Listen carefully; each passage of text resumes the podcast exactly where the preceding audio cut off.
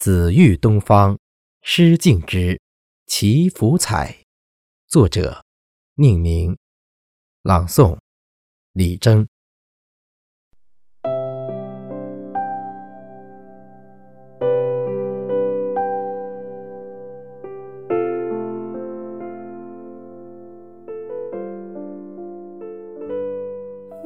把第一缕霞光披在肩上的人，其实是在享受一份尊贵的礼遇。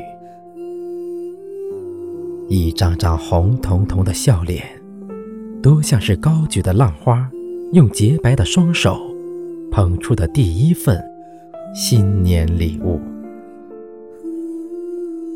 让青春并肩站在一起，就站成了一道。最亮丽的风景，